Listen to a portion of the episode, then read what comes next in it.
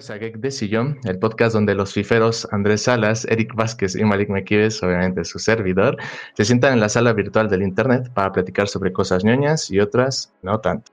¿Cómo están el día de hoy, muchachos? United, ah. United. Aunque bueno, ese, ese United no es, pero bueno. Así rápido, nada más, ¿de qué se trata el tema de hoy? El tema de hoy es una película, una muy, muy, muy hermosa película. Es para los más. ¿De qué? De fútbol de fútbol.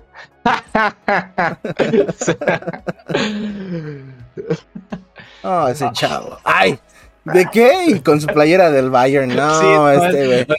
eso nada más fue porque lo obligamos. Bueno, entre comillas. Entre comillas. realmente encajaba. Pero bueno, el tema del día de hoy, vamos a analizar eh, una película. Quizá un poco infravalorada para mi gusto. Ya les iré comentando a lo largo de, de la plática por qué. Pero qué bueno, que tiene un lugar, yo creo que para mí, en esas películas que pues retrata bien un apartado de la vida. En este caso estamos hablando de la película de Hooligans de Green Street. Digo, no sé si los espectadores estén familiarizados, pero pues me gustaría quizá iniciar con ese término para aquellos que, que no lo conozcan, que realmente es como un anglicismo que es utilizado por los hinchas de nacionalidad, de nacionalidad británica, que básicamente producen disturbios o realizan actos vandálicos.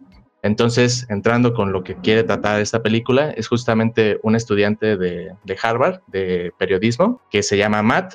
Es expulsado por un delito que no cometió, justamente por uno de sus compañeros, que es un Bar Holden, que viene de una familia rica. Y bueno, por, por las circunstancias que quejaba en ese momento, pues se vio en incapacidad de, de defenderse y se fue con su hermana Shannon, su nombre, a Londres, a pues tratar como que reencontrarse. Ahí es donde conoce justamente a un hooligan que se llama Pete, que es hermano de su cuñado. Y bueno, ahí es donde conoce ahora sí que básicamente toda la cultura, ¿no? De los grupos de apoyo hooligan. En este caso, el del West Ham United, que es un equipo de, de, Inglaterra, que de hecho ahorita está jugando en la, en la Premier League. Entonces, me gustaría iniciar, chicos, preguntándoles cuál fue la primera impresión, porque, bueno, nosotros ya la habíamos, ya habíamos visto todos, pero nunca les pregunté realmente cuál había sido su, su primera impresión cuando vieron esta película en su momento y quizá algún otro algunos sentimiento que les haya generado en esta segunda, o bueno, en esta visión que hicieron para el podcast. Spotty. No, pues cuando el tipo pateó la pelota y todo el mundo dijo gol, estuvo padre. ¡Gol! ¡Golazo! A ver, yo debo de. Este, Ajá, ¿cómo, cómo? Es que iba a decir, pues siento que, o sea, sí estuvo muy divertida, entretenida la película, pero hay momentos donde me pongo a pensar como que estos güeyes nunca quieren agarrarse madrazos y no les importa el partido. sí, aquí hay un tema cultural, miren, yo cuando la vi por primera vez y que yo creo que fue la, la, la verdadera razón por la cual pues recomendé, les recomendé analizarla aquí en el podcast. Yo ya, verdad, era, esa época en la que Netflix, eh, yo estaba encantado con el Wood por sus papeles como Frodo. Entonces dije, a ver, Frodo, ¿qué, ¿qué, otros papeles interesantes tiene? Y curiosamente había realizado esta película. Debo decir que el Ayebook en concreto no es como que tenga una filmografía, al menos en su momento en Netflix, muy, muy vasta y muy buena. Pero esta, esta película fue una grata sorpresa. De hecho, ya en ese momento como que yo me estaba iniciando apenas en el mundillo del fútbol y, e incluso pues no se acuerdan en momentos en el que incluso Matt, que es el Ayebook, se tatuó el escudo, De, O sea, fíjense, hasta tuve esos pequeños sueños bajeros de decirme, ah, yo me voy a tatuar al Bayern, güey así bien, así bien fifero. pero claro, o sea, uno está en la secundaria, dice puras pendejadas, pero bueno, así es como yo realmente inicié. Digo, aquí tenemos a un también amante de, del fútbol, que en este caso es Eric. De hecho, a él sí le gusta muchísimo más que a mí el fútbol inglés. Y, y no sé, o sea, yo por ejemplo esta película, la primera impresión que me dio es de que efectivamente sí retrató, claro, con algunas cosas bastante rebajadas, creo que supo retratar con bastante fuerza lo que se vivía en esos tiempos. Que de hecho es un tema de fútbol que ya lo iremos comentando, porque aquí tengo unos datos históricos muy importantes en relación a la, no solo la película, sino al contexto del fútbol. Eh, este tipo de cosas creo que tienen mucha relación en el sentimiento humano. O sea, no tienes que ser muy fanático del fútbol para luego muchas veces entender esto, como decía Spotty. O sea, dices, ay, a ver, o sea, veo la película y digo, estos güeyes tienen como que más interés en darse de golpes que en siquiera hinchar. Y es en donde entramos aquí con la película, eh, el funcionamiento de la trama y de los personajes. Aquí hay, dos, aquí hay dos puntos muy importantes por los cuales creo que funciona la película. No sé, ustedes me digan qué opinen. Pero bueno, es la historia de Matt, que es una persona que pues tiene unos principios pues muy propios de alguien que, bueno, si pasa un tren y no lo tomo, por decirlo de alguna manera, eh, pues no pasa nada. Digo, yo, estoy, o sea, como que en su zona de confort, ¿no? Y al, y al mismo tiempo la película trata de retratar los hechos que ocurren precisamente de estos actos de gente que... Es, ahora sí que les gusta hinchar, pero al mismo tiempo lo que les gusta es mantener una, una reputación y un sentido de pertenencia. Entonces, estos dos elementos, la historia de Matt y el tema de los hooligans, constantemente eh, se cruzan y a mí, al menos para mí, hace que salga una película que no te voy a decir que es el séptimo arte, pero que creo que es bastante divertida y que hace que funcione bien. ¿Qué cine? Sí, no sé, no sé ustedes qué opinen. ¿Hay, hay alguna sensación que les haya dicho, no sabes qué, siento que esto es muy exagerado, no sabes que siento que esto es muy, que sí es muy acertado, eh, no solamente en el tema de las actuaciones, sino en la sensación del mundo que se estaba construyendo en esa película. No, bueno, es que ahora sí, ahí te va mi cuando yo vi la película por primera vez y que ahorita que la tuvimos que rever, sí me dio un pinche Throwback Thursday acá bien cabrón, pinches recuerdos de Vietnam, porque con esa película descubrí también este música de, Inglaterra, porque si yo voy a venir a hablar de cosas de, reseñas, me tengo que meter con la música sí o sí, porque a mí me encanta también la música. Este, bueno, bueno, el, el el grupo que sale de aquí de, la, de, la, de la película son los Stone Roses. Y fue de los primeros grupos que yo conocí por una película. Película. Y fue como, no mames, pinche grupo, es, lo mejor. Y, a mí como me gusta toda, toda esa cultura inglesa, o sea, la, la, música, el fútbol y demás, fue parte por eso, por los Stone Roses. Y justamente ahorita que mencionabas eso del sentido de pertenencia, la película lo retrataba muy bien, porque mientras la veía lo pensé y lo, y lo asimilé muy cabrón con la, con la música. ¿Por qué?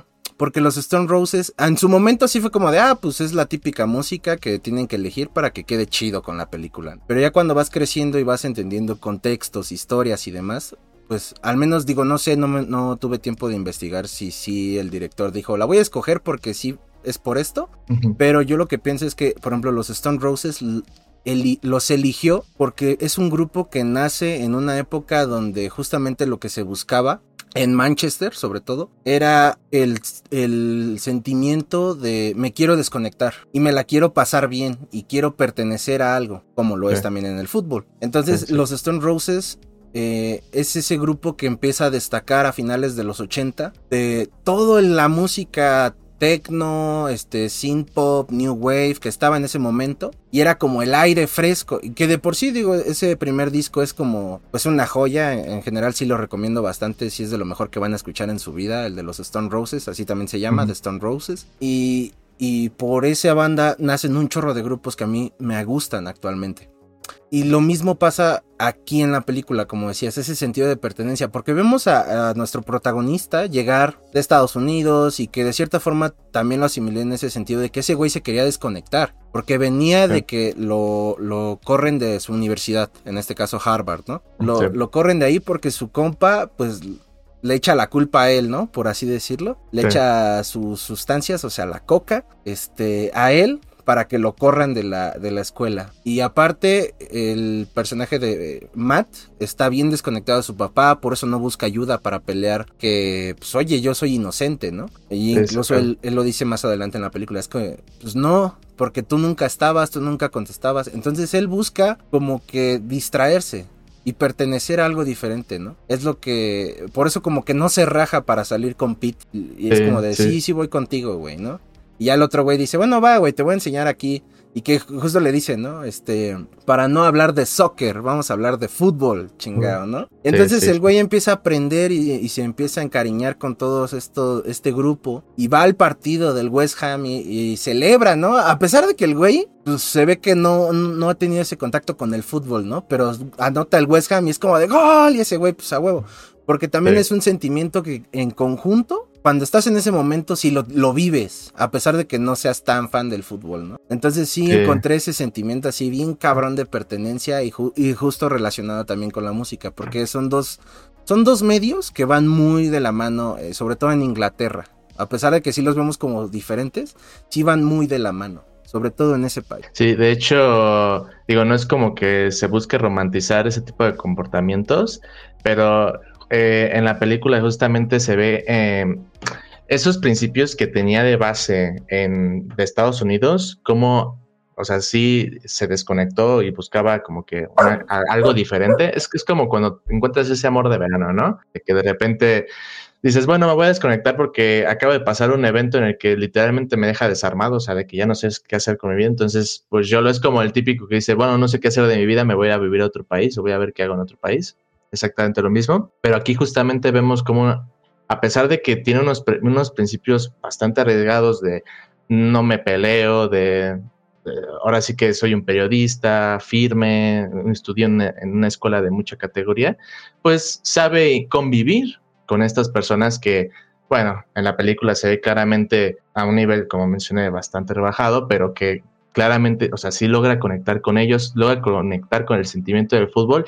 Y si bien llega al punto en el que llega a ser tan extremista como ellos, creo que lo hace más por el sentido de la hermandad que justamente por querer simplemente proteger un ego, porque es lo, no recuerdo muy bien la frase, pero decía de que aquí no es que se, o sea, no es que sepas que ellos te van a cubrir las espaldas, es que sabes que tú les vas a cubrir las espaldas a ellos. Entonces, ese sentimiento propio de hermandad, que es como menciono, o sea, esta película, por mucho que toque temas de fútbol, creo que a nivel de, de pasión, creo que puede dar un reflejo del extremismo que puede llegar a ser el, el, fútbol, pero al mismo tiempo lo hermoso que es este deporte. Porque, por ejemplo, en el caso de Spot, que pues, es alguien que, que, no es, la verdad es que no es fanático del fútbol, lo puede lo puede confirmar. Yo creo que también, o sea, a pesar de esa situación, él puede entender que justamente lo que se vive en, esta película es basado en decir, ¿sabes qué? El fútbol no es un pasatiempo, el fútbol es un estilo de vida, el fútbol eh, lo respiras, lo sientes. Yo denomino que en el fútbol, y creo que es algo que la película representa en, cierta manera, que es el, el, fanático extremista, que vienen siendo eh, muchas veces los que pertenecen a barras, que viene siendo lo, el término que se utiliza para Sudamérica y que todavía sigue vigente, hooligans, que vienen siendo los, los ingleses o, cualquier, o de cualquier otro país. Ellos vienen siendo las personas que constantemente van a los estadios, los que representan ideológicamente los principios, entre comillas, o los valores, entre comillas, de la institución, lo cual obviamente no, no, es cierto, pero bueno, a su manera lo hacen. Luego estamos nosotros, lo que yo denomino el fanático este, que sigue, que es seguidor de, de un, de un equipo que o sea, yo por ejemplo, yo lo vivo con pasión. Digo, yo la verdad, eh, a ti no te he visto reaccionar goles de Manchester United, pero creo Porque nunca hemos visto un partido tú y yo, güey. Pues no más. Sí, pero mira, puedo, puedo deducir, güey, que tienes ese, ese sentimiento, ¿no? Así, al igual que yo. Pero no llegamos a ese punto extremo, güey. De, golpear a alguien o así. O ajá, de querer golpear a alguien, de decir, no mames, el fútbol por encima de todo. Ah, hay un escritor que no, ahorita se me fue el nombre, pero que dice, el fútbol es la cosa más importante de las cosas menos importantes. No me acuerdo cómo se llamaba, pero creo que era italiano el escritor. Pero justamente es eso, nosotros pertenecemos a esa categoría. Y luego están los otros que son los casuales, que son los que, bueno, de repente puede llamarles la atención o que son jalados por algún amigo o algo y que van al partido y viven que podría ser perfectamente Spotty, ¿no? O sea, alguien que dice, bueno, es, estoy en otro país, es un partido interesante, pues lo voy a ir a ver. Yo creo que si su primo un día se lo lleva allá a ver un partido del Bayern, no mames, sí le, va, sí le van a hacer. Aunque diga que no, yo digo que sí te nacería así como el sentimiento. Yo diría que no, porque no sería la primera vez que me pasa. ¿Ya tuviste alguna experiencia antes? No, no, no con un equipo europeo, pues, pero me tocó en su momento, mi mamá me llevó al, en el DF, fuimos y casualmente estaba jugando Chivas América, que creo que es como un partido importante para los equipos. El clásico. Este, y entramos y del lado de, del, de, América, y sí fue como de, no, es, fue que estuvimos cinco minutos y así, no me interesa absolutamente nada de esto, vamos. Muy bien, mira, aquí en este caso te puedo dar ese, ese, el beneficio de la duda, pero aquí entra otra otra cosa en el fútbol que es el tema cultural.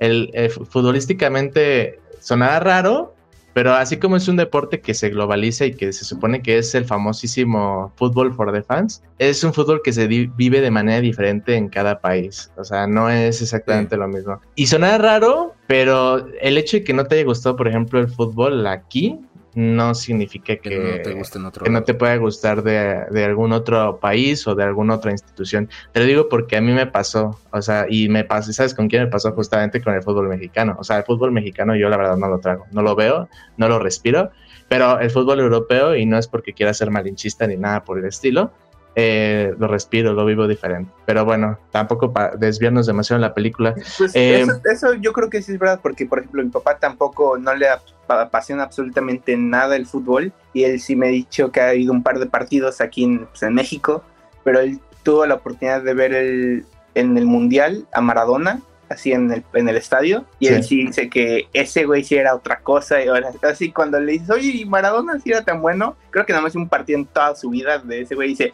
no hombre era otra cosa esos sí son futbolistas no como y es como güey tranquilo. Eh, es que eso es lo que provoca el fútbol, güey. Porque te digo, eh, y también depende mucho, por ejemplo, en este caso, pues fuiste a verlo con tu mamá, ¿no? El de sí. América. Pero, por ejemplo, fuera un partido, así e, es un ejemplo burdo que quién sabe si llega a pasar, ¿no? Pero pon tú, vamos nosotros tres a un partido de Champions League, te apuesto lo que quieras a que tú gritas el gol con nosotros dos. Ah, tal vez sí, sí, sí. sí. Porque, eh, así como dijo Malik, es que puede que no te guste el fútbol de aquí, pero cuando ves el fútbol de alguna otra parte, de alguna otra liga, puede que Puede que ahí nazca ese sentimiento de decir, no mames, gol, y te guste algún este jugador más seguro es que no grite gol con ustedes, nada más porque me gusta llevar la contraria y iría, le iría al otro equipo. Chavato mamón. Ah.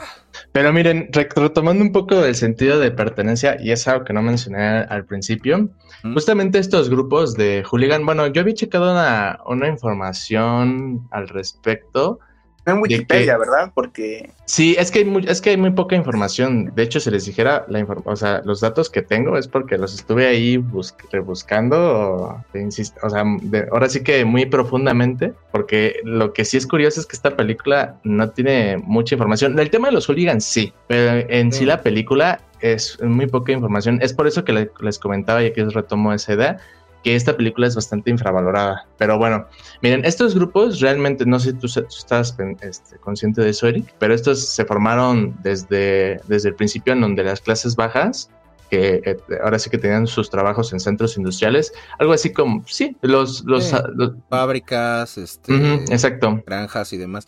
Que de ahí es por eso que sale eh, los memes y que de hecho tú me mandaste el otro, otro día que fue el de la Champions, ¿no? Que se le dice, nosotros somos los farmers o los granjeros, justamente por ese tipo de cosas, porque fue cuando se le da ese acceso a toda esa clase trabajadora, pues que puedan entrar al fútbol. Y es cuando nacen los hooligans. Sí, sí, sí. exactamente. Entonces, aquí es donde el fútbol, aquí muchas instituciones, se dice que muchas de estas instituciones se formaron precisamente de estos grupos, que es por eso que tienen la relación, como estas, estas instituciones se formaron o bueno, más bien estos grupos empezaban a normalizar alrededor de en los inicios de los de los 1900 Eh, ahí tiene la relación de que si tú buscas, por ejemplo, los ingleses, su, fecha de, ahora, sí que de, creación, básicamente, tienen esa relación de que fueron creados en, 1899, 1905, 1911, pero justamente a pesar de esto, como era, a ver, era gente que era pobre y que al mismo tiempo como era pobre, pues sí tenían, o sea, no, no es como que quiera sonar clasista, pero sí tenían como que esa actitud un poco más precisamente agresiva, porque como era el momento en el que el fútbol se instauraba absolutamente para todos, es precisamente que había muchísimo más agresividad e inseguridad. Eso sí, este tipo de eventos ya conforme a la película, que es lo que justamente representa, es donde se empezaron a normalizar en, a partir de los 60. Aquí tengo justamente dos casos que fueron yo creo que muy, muy importantes del, por qué uno dice, ok, los hooligans siguen perteneciendo a la época actual. Sí, pero de una manera muchísimo más, reba o sea, ya prácticamente, ajá, sí están muchísimo más rebajados, o sea, no es como antes. Tengo el caso Hazel, no sé si lo, lo conoces tú, ¿eh? Sí, bueno, sí, pero... Bueno, sí, no, no, sí, adelante. Este, bueno, se los menciono, eh, para los espectadores, obviamente. Eh, son los sucesos que acontecieron en 1985 en el, en el estadio justamente de Hazel, de Bruselas, en Bélgica, en el que murieron 39 aficionados 32 de ellos italianos. Este partido era, me parece... Como el de eh, Querétaro, ¿no? Sí, exactamente. Ah, Nada más que el de Querétaro es una... Bueno, ahorita... Es otro tema, pero ajá. Eran los aficionados de, de, la Juventus, muchos de ellos. Y bueno, murieron unos cuantos belgas, franceses y un británico. Esto fue a causa de una avalancha de aficionados que se... Ahora sí que se, que se efectuó. Y ese fue entre, entre Liverpool y, la Juventus, como comenté. Este, este incidente obviamente como generó demasiados heridos y muchos muertos, hizo que ya para empezar la UEFA tomara cartas en el asunto y dijera, ¿sabes qué? Vamos a tomar un poco, vamos a tomar muchísimo más medidas, pero no las, no las maximizaron hasta que pasó lo del siguiente caso, que es el caso de Hillsburg, que es la tragedia en el que sucedió en 1989, justamente en el estado de, de Hillsborough, de Sheffield, Inglaterra, en el que fallecieron 97 personas aplastadas contra las vallas del estadio a causa Como igual. el de Querétaro, ah, que la ching. E, es que estos casos, o sea, el de Querétaro sí, sé que es meme, pero como estos fueron los más, el que más número de casualties, diría, porque luego no me sale la palabra en español, donde no suele eh, despectivo o grosero. Eh, aquí es la, donde la mayor cantidad de, personas fallecieron. Entonces, como este tuvo suceso en el igual un partido entre Liverpool y Nottingham Forest, aquí lo que dijeron fue, ¿sabes qué?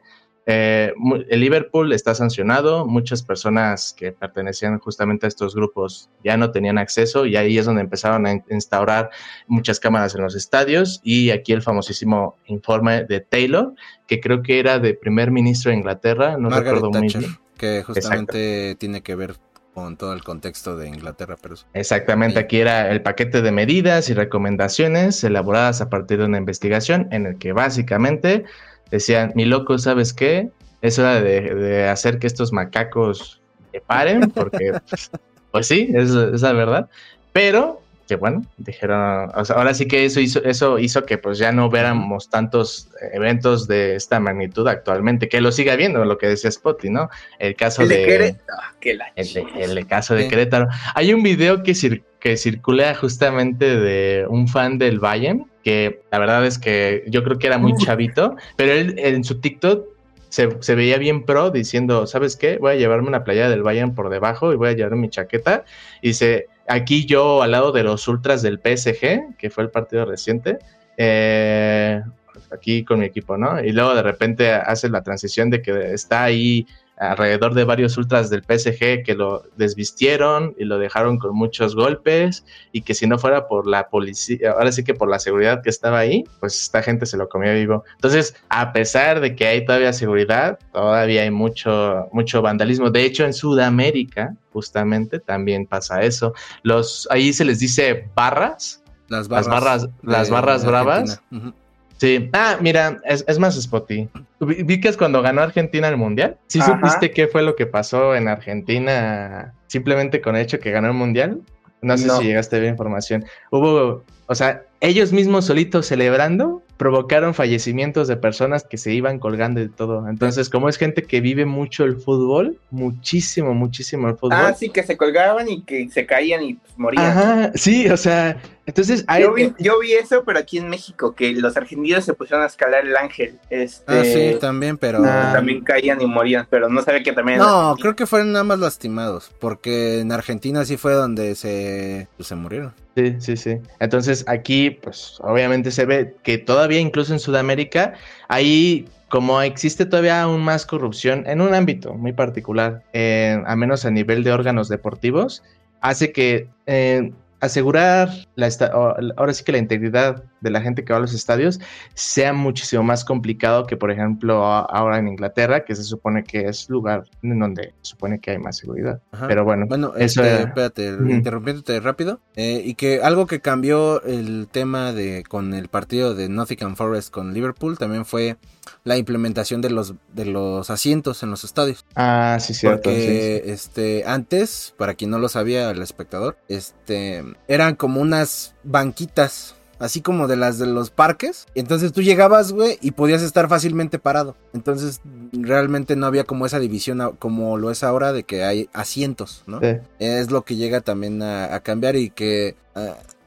eso y la implementación de cámaras, como dijo Malik, y de seguridad y demás, pues hacen que donde fue alguna vez un, un ¿cómo se dice? Una zona muy hostil, se convirtiera ya ahora, en teoría, de las zonas más o de los estadios más seguros de donde puedes ir a ver este fútbol y todo eso, ¿no? Pero digo ya. Sí, sí, sí. Es decir, entre muchas comillas, ¿no? Porque puede pasar cualquier cosa. Sí.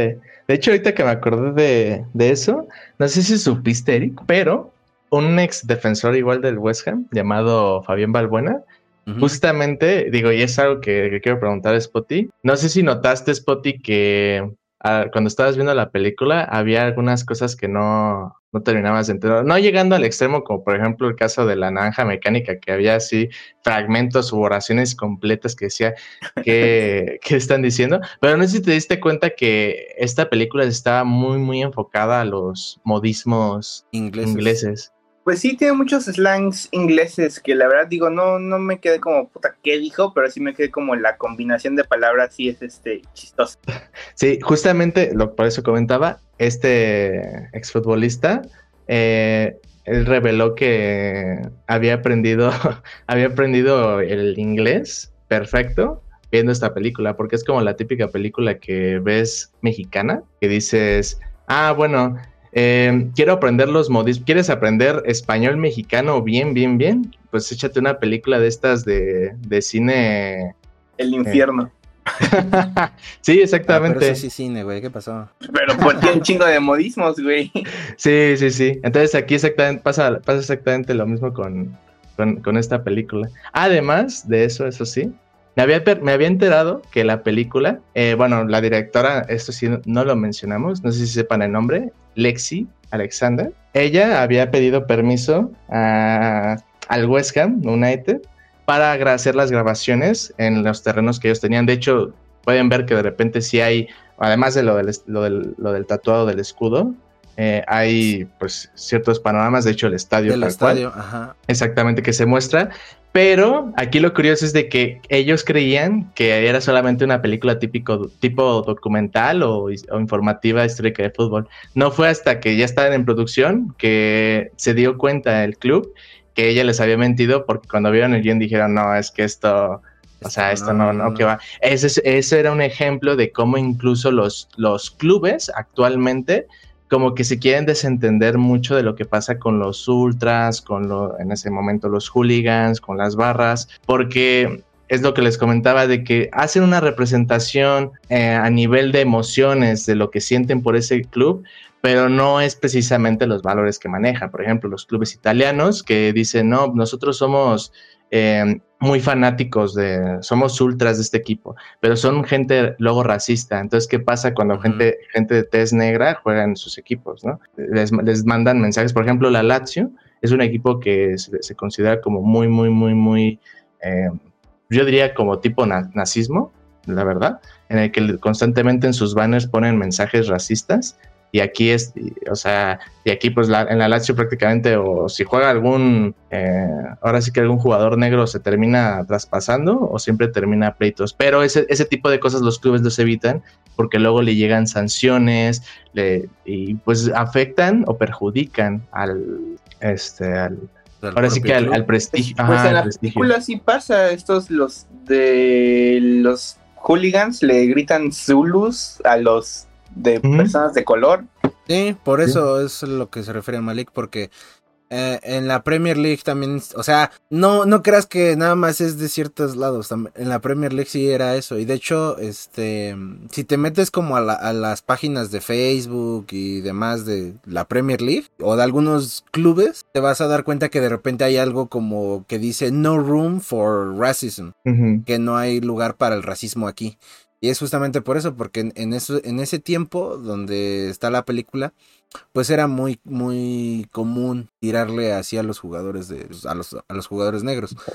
Y, y, era lo que se empezó a querer evitar, como de, oye, güey, ya ¿no, güey? Porque también nosotros tenemos buenos jugadores. Y aparte, pues, mucho del público también puede llegar a ser este negro. Sí, sí, sí. Entonces es como de, pues hay que pararle a eso. Y por eso justamente decía eso Malik, ¿no? Es que como que, oye, no quiero que muestres esto porque cuando la realidad es esa, ¿no? Y que también la película logra aterrizar esas cosas de pues del fútbol, ¿no? Porque hay una frase que le dice eh, este Pete a Matt, que es como de... Y, que también tiene que ver con la afición, ¿no? Que reconoce cómo es su equipo. Que le dice Pete, el, nosotros tenemos la mejor, este... Ay, se me fue la, la palabra, pero es como... La, ajá, nosotros la mejor firma. Pero el West Ham United tiene un fútbol bien mediocre. Y eso lo sabemos. Y los Gunners, o sea, el Arsenal, eh, este, tiene una firma mediocre, pero su fútbol es bueno. esa, parte me dio risa porque pues, te va aterrizando en eso de que pues, hasta la propia afición sabe cómo es su equipo, ¿no? O sea, sabe, sabe, a qué juega su equipo. Y hasta cierto punto es como de, mira, ya ni me importa realmente tanto que pierdan o ganen, sino que realmente lo que me importa es pues justamente la reputación que, yo genero entre mis, entre mis bandos. Yo por eso quizás son un poco polémico que le diga por pues, todo lo que acaba de, ahora sí que todos los datos que acaba de mencionar, pero es, pues, es por eso que si están bien ¿cómo decirlos? Em, bien alineadas a este tipo de personas, o sea, que les tengas ahora sí que con el, con el pie en el cañón, yo siento que son necesarias para el fútbol, porque son una representación pues extremista. Ahora sí que a final de cuentas, siempre, siempre en muchos ámbitos de la vida, digo, en otros no tanto, obviamente, pero eh, este es fútbol, realmente, si se supone que estás apoyando a un club, más allá de lo que ellos hagan, pues no haces daño a nadie. Pero lo que voy es de que sí se necesita ese, ese extremismo porque muchas veces cuando uno va al estadio, mucho, lo que uno busca es justamente ese ambiente, porque el fútbol se vive de manera diferente. Ahora bien, la cosa está en cómo puedes lograr este control a estas personas, porque ese es el verdadero problema, ¿no? Porque, o sea, a final de cuentas, es lo que cuando se salió este tema de, de la Superliga y de que iban a cambiar el fútbol por completo, ahí es cuando mucha gente sacó lo del fútbol for the fans, precisamente con datos como estos, ¿no? En donde la gente desde el pasado, pues, eh, hacía creación de, equipos de fútbol porque quería que todo el mundo estuviera involucrado. Y claro, hacer esto haría que solamente las altas esferas o la gente que tiene mucho, mucho dinero eh, ahora sí que pertenezca a, ahora sí que a los partidos. Pero bueno, eso ya son cosas de romanticismo que, que yo tengo, de que siempre y cuando se les, dé, se, les dé alto correctamente a este tipo de personas, yo creo que pueden mantener la esencia. Porque son la gente, no sé si lo has visto, eh, Spotty, que luego son, la gente que tiene las banderas, que están ahí enfrente, hasta el Pintadas frente. Pintados, sí, exactamente. Sí siempre, todos los partidos siempre hay de esas personas. Sí, sí, sí, sí, exactamente. Pero hay, hay, hay un sector que son los que justamente es, o sea, sí se, sí se ve que son como que los agresivos, que, o sea, ellos están, están acumulados siempre en un sector precisamente porque no los pueden, para empezar, no les permiten estar entre la visión, ya luego los tienen fichados justamente. Entonces, ya cuando los acomodan en un sitio, pues siempre los, ahora sí que si hacen algo o no los dejan entrar o también multa para ellos. Pero bueno, este, aquí, les menciono, esperen un momentito. Es que tenía aquí un dato muy bueno que no había dado cuenta, que justamente está asociado a la música. Eh, no sé si del grupo que mencionaste, eh, Eric, hay una canción no sé si tienen una canción que se llama One Blood. No, esa no es de los Stone Roses. Esa no es de los Stone Roses. Porque quería comentar, no sé si se habían percatado, pero esa canción que tú dale, tú dale. Sí, pero no sé si se habían percatado, pero esa canción que suena al final de que se, justamente se llama One Blood es la misma que el actor que hizo del Van Holden, que es Jerence J, interpretó la canción. No sé si lo notaron. O bueno, obviamente no lo habrán notado, pero Es un dato bastante interesante. Ajá, dice Charlie Midnight y la performance es de Terence J. One Blood. Sí, sí, sí, exacto. Porque este, él creo que también estaba, pertenecía a un grupo, pero la manera en que se querían involucrar, muchos de estos actores, era muy buena. También pasó con el, el que hizo de Pete. Ajá. Se reunió con. Ahorita sigue vigente, ¿eh? Que es la barra de... Ay, ¿dónde está? Déjame la busco.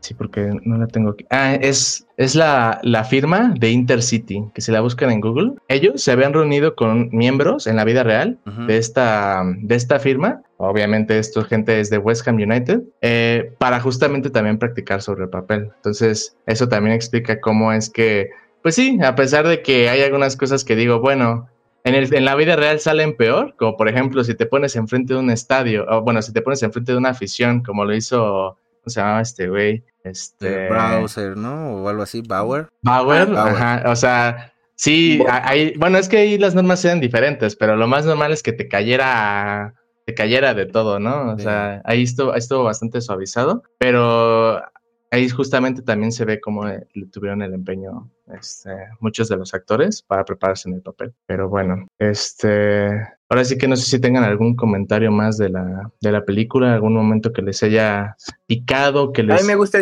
el, la cancioncita que cantan del, equipo. Se me, gusta la tonadita y me gusta lo que dice. La de, ah, de hecho, los Bubbles, lo de... Mr. Bubbles. de hecho, cuando, cuando vi de nuevo la película con mi amigo, eh, salió el dato de que bueno, uno de ellos me preguntó, porque más no la vi con uno, más bien la vi con dos, me dijo, oye, pero el United, por, o sea, ¿por qué menciona el United? Y es que, bueno, ah. o sea, es que creen que todo, o sea, que se refiere a un Manchester United porque es el equipo más conocido, pero es que realmente su nombre, o sea, por, por cómo está la canción, es el West Ham United, exactamente. Pero bueno, que de hecho el cántico que se avientan contra el United es el de Who the fuck is Man United, ¿no? Ese es el que cuando lo están esperando afuera del tren, le empiezan a cantar así de Who the fuck is Man United.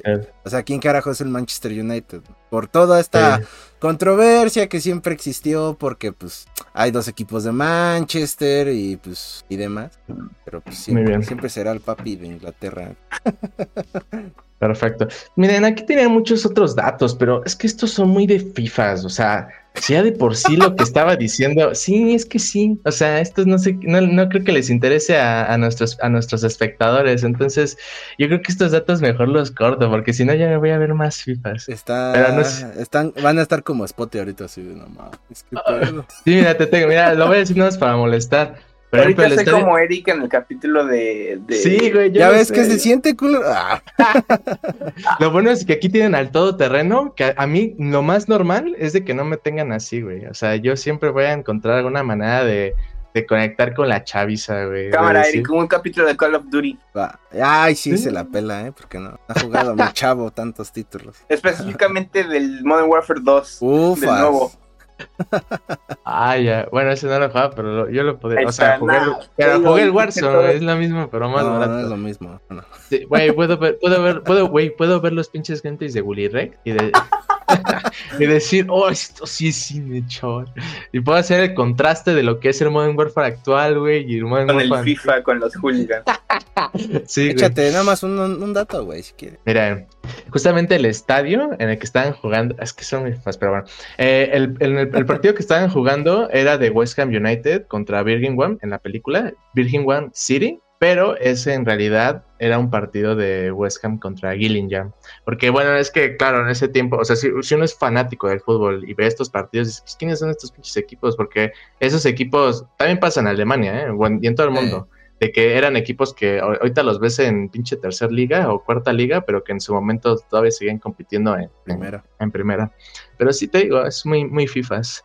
Pero bueno, no sé si tengan conclusiones más, porque yo ya me quedé bien seco, porque ya hablé mucho de FIFA, de fútbol, y tengo a Spotty con la cara de, ay, me quiero morir, y quiero morir.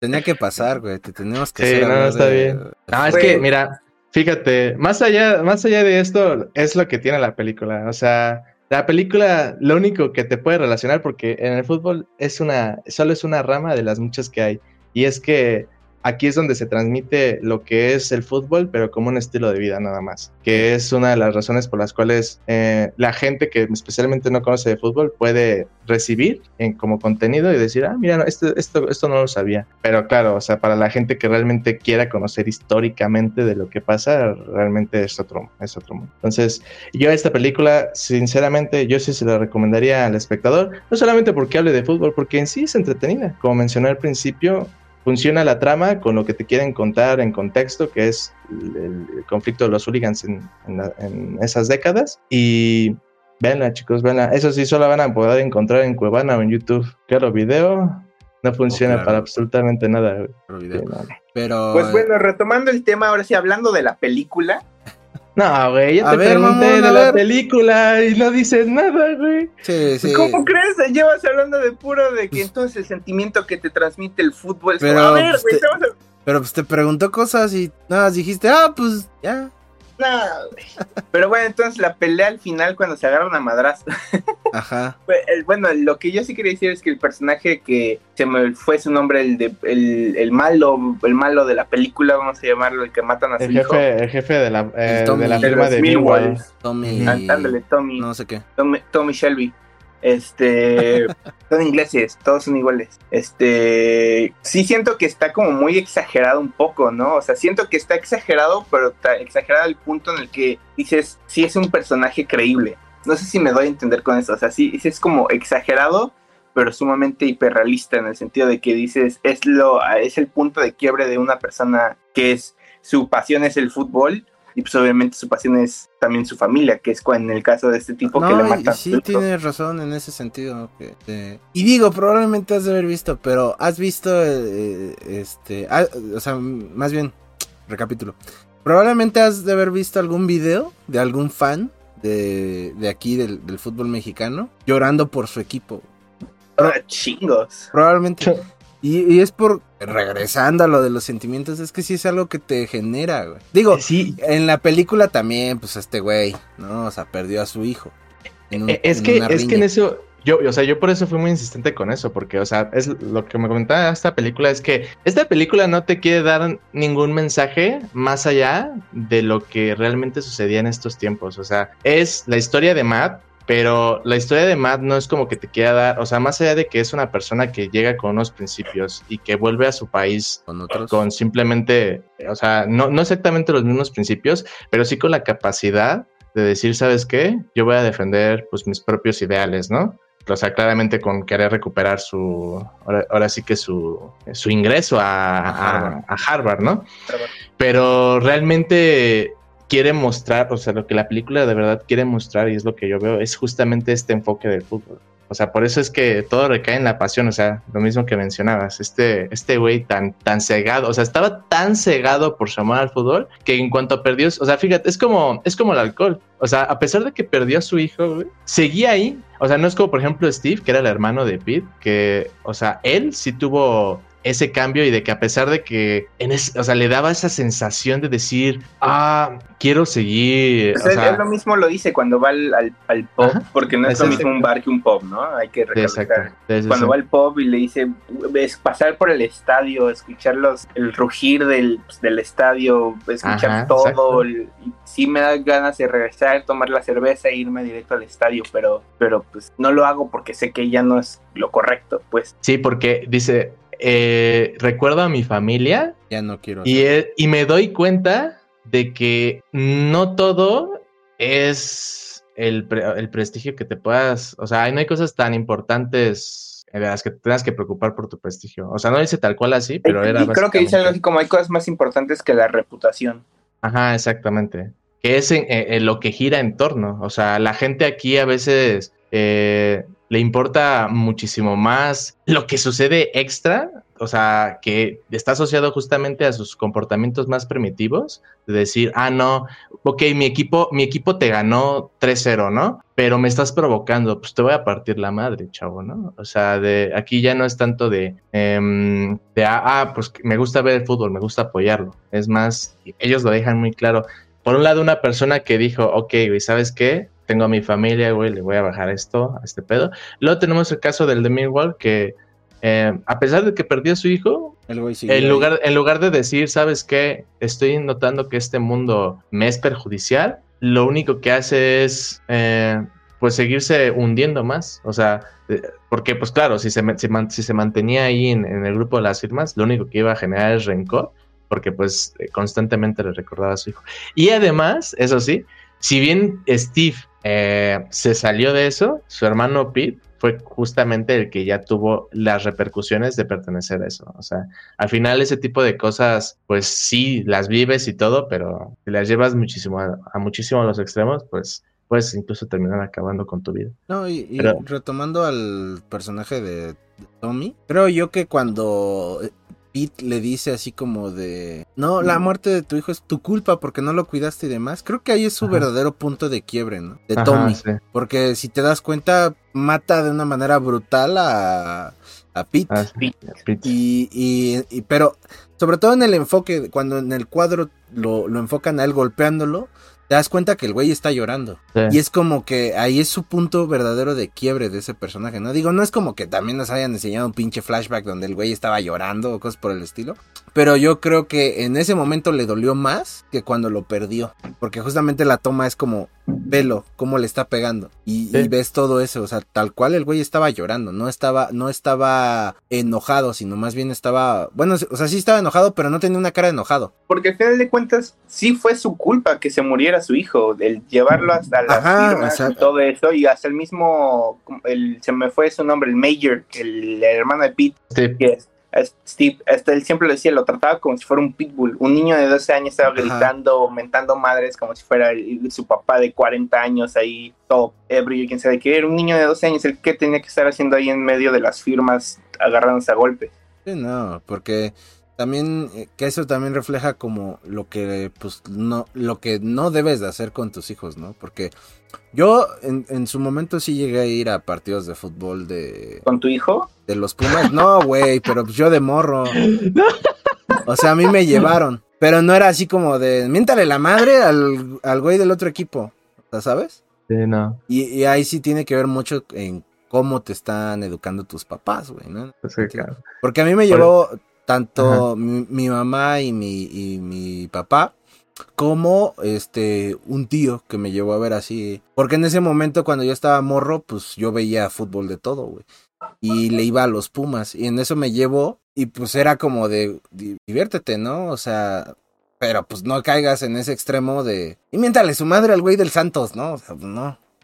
O sea, sí era como de, güey, o sea, agarraban y, y pues no manches, me cargaban cuando pinche metían gol, güey, y lo vivías acá, pero no caíamos todos en ese extremo de... O sea, mis, mis papás y, mi tío no caían en ese extremo de decir, sí, vamos a agarrarnos a putazos con los de Cruz Azul, ¿no? Pues no, güey. O sea, era como de, güey, disfrútalo, vive el momento. A mí me, me da risa porque me recuerda cuando iba en, primaria yo jugaba básquetbol en lo que sería el equipo de aquí de Ah, ya me doxí. La que es este. lo que era el equipo aquí de. Dale, yo le pongo censura, güey, no te preocupes. Que era, que era pioneros, ¿no? Ajá. Y por jugar en el equipo de fuerzas básicas me daban boletos para ir a ver a los profesionales. Y siempre me acuerdo que nunca había nadie que estaba en contra de, pioneros, ¿no? Porque es un equipo pues, local y siempre había un señor que su hijo jugaba en Pioneros y como le daban los boletos, él siempre iba y le apoyaba al equipo contrario todos los partidos, pero nada más para que haya, haya ambiente. ya. Y, siempre era de que obviamente se ponía en medio de todas las gradas, así como de, no, que Pioneros contra, no sé, me voy a inventar un equipo, los, los Quinkles de su puta madre. Entonces...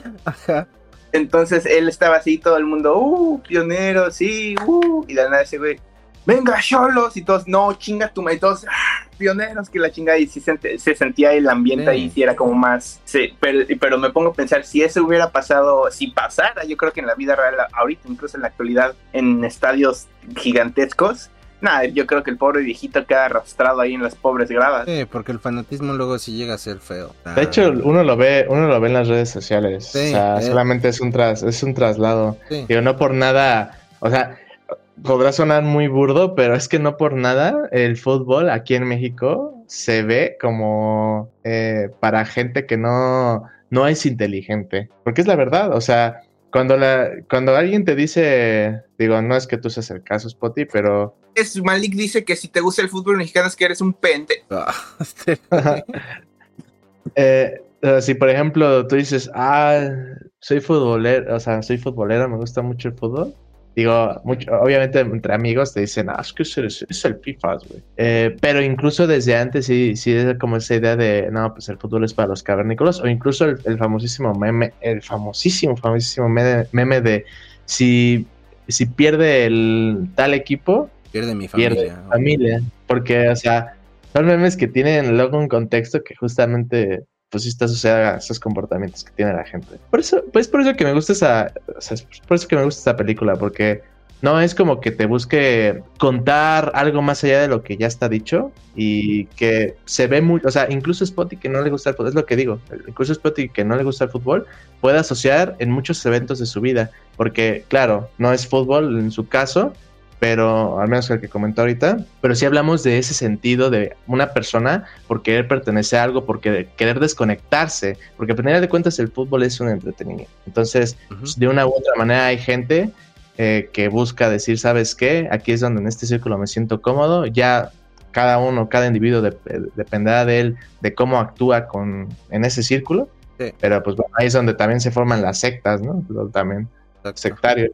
No, y, este, que justamente era de lo que hablábamos también hace rato, creo que fue antes de grabar, de dónde estaba localizada la película, ¿no? Bueno, en qué ah, tiempo. Y, justamente eh, retomando la música, pues yo, yo le dije a Malik, ¿no? Pues como en los 80, 90, porque justamente en esos años eh, el, el, fútbol y la música sí van muy de la mano en ese sentido. Este, y sobre todo porque el, el, el, sonido que nace en Manchester en los 80 se llama Manchester, que era un sonido para toda la clase trabajadora y que justamente lo que ellos buscaban era este desconectarse, que justamente fue lo que dijiste, como esa desconexión.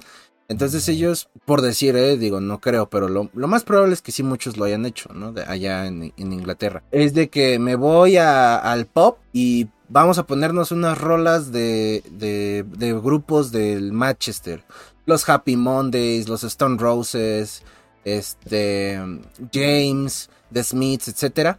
Y vamos a echar acá al baile y demás y... ¡Ah! Vámonos a ver el partido, güey. Y de ahí se van al estadio, porque justamente era eso. Era como, ya estoy harto de, me paro, pinches 8, 9, 10 horas a trabajar, güey. Y lo único que yo quiero eh, cuando llego a estar en mi tiempo libre es desconectarme de todo ese estrés que me puede causar mi trabajo.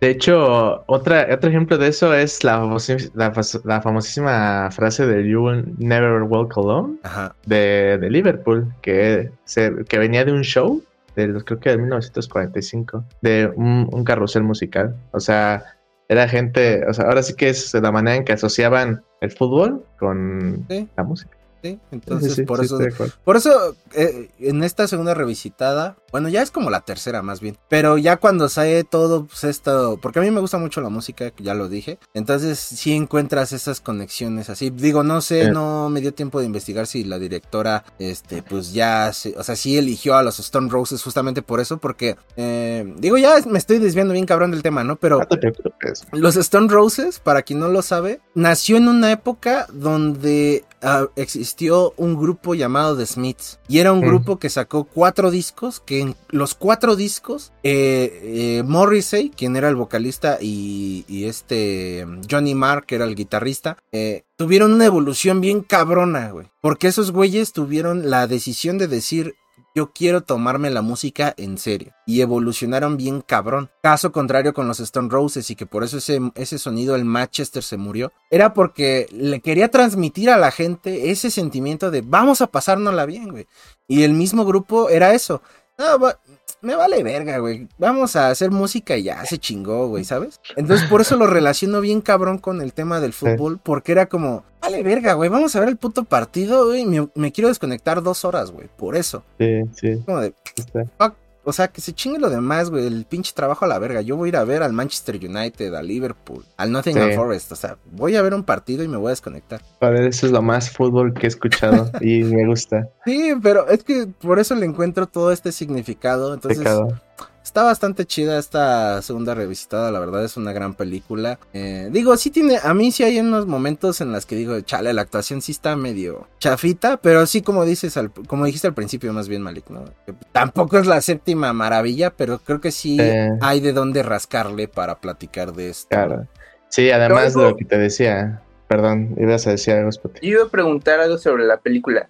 No entendí nunca bueno, no es que no entendiera nunca, pero no entendía el 100% por qué tanto odio hacia los periodistas. Entiendo que era como, digamos, la nota amarillista de que, lo di cuando están desayunando en el camión, eh, dice, mira, ganó el partido, ni, me acuerdo cómo se llama el pinche equipo. West Ham. Este, ganó West Ham 2-0 y fue un pinche partidazo, pero lo único que está en, en el titular es dos güeyes, dos equipos se agarraron a madrazos dos firmas y ya, es lo único que mencionan del por qué odian a los periodistas, pero se, se siente tan odio a muerte como si la razón de la, de la muerte del hijo de Tommy fuera como por alguna nota o algo así.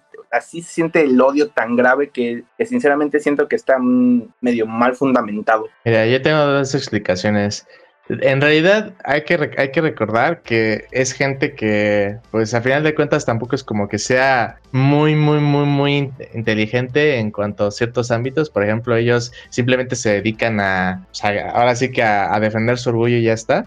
Entonces, por ejemplo, cuando él, Pete dice lo de, ah, pues es que ellos les gusta, o sea, ellos son amarillistas donde lo único que les importa es, por ejemplo, rellenar sus titulares con nuestras peleas en lugar de los resultados. Pero pues claro, o sea, aquí es la, crítica al personaje porque, eh, eh, y al fútbol en general, porque es que la idea es que los radicales creen que cubren los intereses del club, cuando en realidad no lo hacen.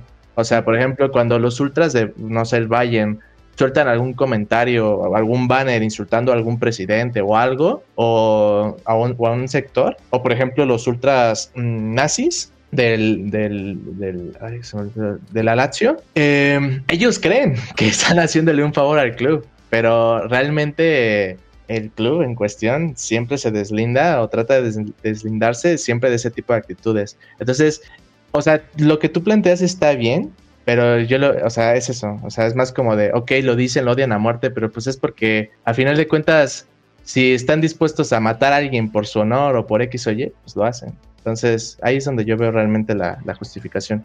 Ahora, por otra parte, mira, no es algo que te cuente en la, en la película como tal, pero yo, por ejemplo, sí, o sea, yo alguien, como, o sea, como alguien tranquilo del fútbol, yo sí tengo, especialmente en el periodismo futbolístico, tengo mucho asco, muchísimo, muchísimo asco. ¿Por qué? Porque se supone que un periodismo lo que busca justamente es em, pues dar información. Reportar los hechos. Reportar los hechos. Entonces, entonces, lo que he visto especialmente en el fútbol español, digo, también en otros medios, eh, es que en lugar de, de, verdad hacer preguntas enfocadas a, por ejemplo, si estás preguntando, si estás haciendo una sesión o una rueda de prensa con un entrenador, pues lo más normal es que le preguntes al entrenador qué es lo que piensa de su equipo, del partido, del equipo en la temporada, muchas cosas, o sea, muchas cosas técnicas y otras no tanto, pero que estén asociados tanto al trabajo del entrenador como al equipo en el que está. Sin embargo, muchos periodistas lo que buscan es el título fácil, ¿no? O sea, hablan de, por ejemplo, algún otro entrenador que no tiene absolutamente nada que ver con lo que está haciendo en ese partido o para esa rueda de prensa, y sin embargo lo hablan. Entonces, digo yo, si muchos, por ejemplo, muchas personas en el mundo fútbol están hasta las pelotas de esta gente, pues ¿qué no lo estaría una pinche persona que lo único que se dedica es golpear como macaco a otros individuos, ¿no? sí. pues sí. No, pero sí tienes razón, porque es eso, o sea, de repente, si llegas a ver alguna conferencia, o sea, nada más así por morbo, Spotty, de repente vas a ver preguntas así como de, oye, güey, estamos hablando del partido, a mí qué chingados me preguntas si vamos a fichar a tal, este, güey, ¿no? Cuando ni siquiera estamos en mercado de fichajes ahorita, ¿no? Estamos en pleno marzo. ¿Para qué me preguntas si voy a fichar a, no sé, al ratón Pérez, güey? Ah, no mames, güey, no tiene nada que ver con el partido de ahorita. Sí, sí, sí. Hay, hay una figura pública que es José Mourinho. Él tiene como más de 10 minutos de cabreos con, con periodismo. Sí. O sea, por eso te digo todo, Spotty. Realmente, o sea, ahí, está, ahí están tus dos como que enfoques. El enfoque que está más asociado a la película, que, eh, que es como es lo que quieren representar la mentalidad de un hooligan respecto a qué cree que está haciendo bien, pero en realidad está haciendo mal. De que, ok, si, tú te, si a ti te importa mucho tu equipo, pues lo estás haciendo con mal enfoque, porque tú mismo estás viendo que también no es culpa del periodismo, Mm. también es culpa tuya de que, tu- de que por ejemplo, tu- tus, tus riñas estén en titulares. Y también está el otro lado, que es en el caso de la vida real, que es que ni siquiera ellos, o sea, también creo que hasta la gente normal ya está hasta la, hasta la chingada de esta gente, o sea, de, por la cantidad de... O sea, sé que es un trabajo más y, y sé que hay muchos periodistas, como por ejemplo Fabricio Romano, que es muy bueno en su trabajo, pero es que luego hay gente que es que, ay, de verdad dices, madre mía. O sea, hasta buscan faltar al respeto a ciertas personas. Es como de, a, a ese nivel está el periodismo actualmente. Entonces, pero bueno, esas es la, las dos, los dos enfoques que te doy. Toma, toma los que, ambos, uno u otro, los que. ¿Alguna otra duda, clase? Bueno, pues clase ese güey, yo sí sé. no es cierto. Así de, no, pues ese güey, ese güey. ¿Va a venir en el examen? Sí, güey. No, no es cierto. Tal vez, nunca falta el profesor. No sé, chavos, tal vez. Tal-. Pues no sé, chavos, yo no hago sus exámenes. Este, pues muy bien. Eh, Spotty, Muy bien. Comentarios de cierre. Este, no vean fútbol, amigos, les, les pudre el cerebro. Aquí es cuando te besas el escudo, Eri. Mira, Oh, mira, mira, mira, mira, mira. Che, Es en el que jugaba el Chicharito, ¿no? Sí, güey, jugó. Y por el puto Bangal no se quedó, vale, verga, pero bueno, ese es otro tema. ahora, ahora, pues lo, lo bonito del podcast, para que se queden con ese datito los de YouTube, es ver a Spotty dándose un besito en el escudito, güey. El escudito del Bayern, güey. La Adidas, porque así me gusta su ropa. Ah, bueno, algo es algo, güey. Algo es va. algo. Pues yo, para cerrar, sí vean la película, la recomiendo un chingo. El soundtrack está chingón. Ese pinche disco de los Stone Roses es Dios. Los dejo de tarea a ustedes también, porque sí es bastante chulo. Este. Pues iban al fútbol. Ámenlo, pero no exageren. No, no mamen, o sea, no lleguen a esos extremos, cabrón. Luego terminan comentando en TikTok diciendo que Guerra Mundial Z es buena película.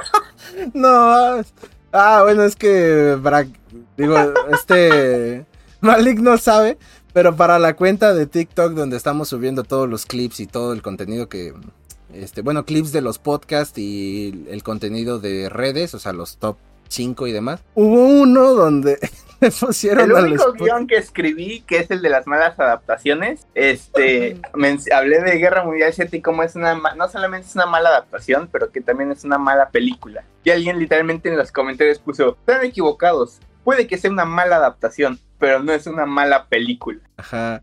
Y, Ah, y, el Spotty le bueno, no le contestó, pero puso un comentario que sí me dio un chingo de risa. Que dice: De todas las películas que están en ese top, Guerra Mundial Z es la más malita. pero bueno, no. Digo, a final de cuentas, es puro mame, güey. ¿no? O sea, Ese contenido, nada más se enteran de eso si nos siguen en TikTok, en, en todas las redes y se- obviamente si ven el podcast. Así que no se pierdan ningún capítulo porque Así podemos es. tirarle mierda a su comentario en el próximo capítulo. Te vato. Bueno, entonces ya le vas a tirar caca al de Massinger Z. Ah, que la chinga. no es cierto. Y hay que recordar que, que este de Malik no sabe ni madres de Gundam porque quiere... Pero bueno, este, pues Malik, no sé si quieras dar algún comentario para cerrar. Pues miren, no sé todo lo que comenté. Digo, ya nada más para agregar. Esta película, incluso si lo bonito es que, incluso si quieres verla para apagar el cerebro, está bastante bien, porque es como cuando ves Dragon Ball en el canal 5. Llegas a los vergazos y ya. Muy bien. Eh, Te entretienes, ¿eh? Es- esta película es como yo, güey, todo terreno, güey. Si quieres buscarle, y si quieres buscarle un significado, lo encuentras. Digo, no, tampoco uno muy profundo, pero si también es como para verla y, y- y disfrutarla, pues está bastante bien. De hecho, ahorita olvidé eso, ¿eh? Y es muy importante. Es por eso que esta película funciona, porque la película tenía un presupuesto de 3 millones de dólares aproximadamente y recaudó 67 millones de dólares aproximadamente también. Sí, O sea, eh, demostrando que, o sea, esta película funcio- funcionó, o sea, es una muy buena película. Lo único que pasa es que es muy, sí, es bastante, diría, de nicho, güey. O sea, solamente la vio cierto sector y adelante, pero es bastante bueno. Y ya es lo único que podría decir. muy bien, me parece bien. Spotty, redes, aunque ya están apareciendo por aquí, pero Pon la página, pon, pon la red del Bayern Munich de Twitter, güey, para que hagan, para que nos patrocinen, güey. No, para voy que a nos demanden. si voy a poner una, voy a poner la del United. güey. No, mames. ¿Pero cuál? Tus redes, Twitter. güey. ¿Pero qué United? Ah, pues el Manchester, ah, güey. él, dice el verdadero United. El verdadero United, aunque le duele a los del West. Ah, qué chingada. a, ti, a, ti, aplica para todo, güey. El verdadero Manchester y el verdadero United, güey. La verdad. Se chingue el City, pero, bueno. Instagram, Andrés-Santiago99. Uh, Twitter, Andrés-Santiago, porque no sé escribir. Y acaba con guion bajo. Muy bien. También en todos lados, como yo cito, en Instagram y Twitter. En Twitter, sobre todo, ahí me pongo a compartir un chingo de más del United, de música, a debatir con Spotty de vez en cuando. El Fortnite. Fortnite, de Bioshock, de muchas otras cosas. Ah, ya dije un spoiler. Este, pues nada, nos escucharemos otro jueves. Adiós. Adiós. Nos vemos, no juegan fútbol. Ah.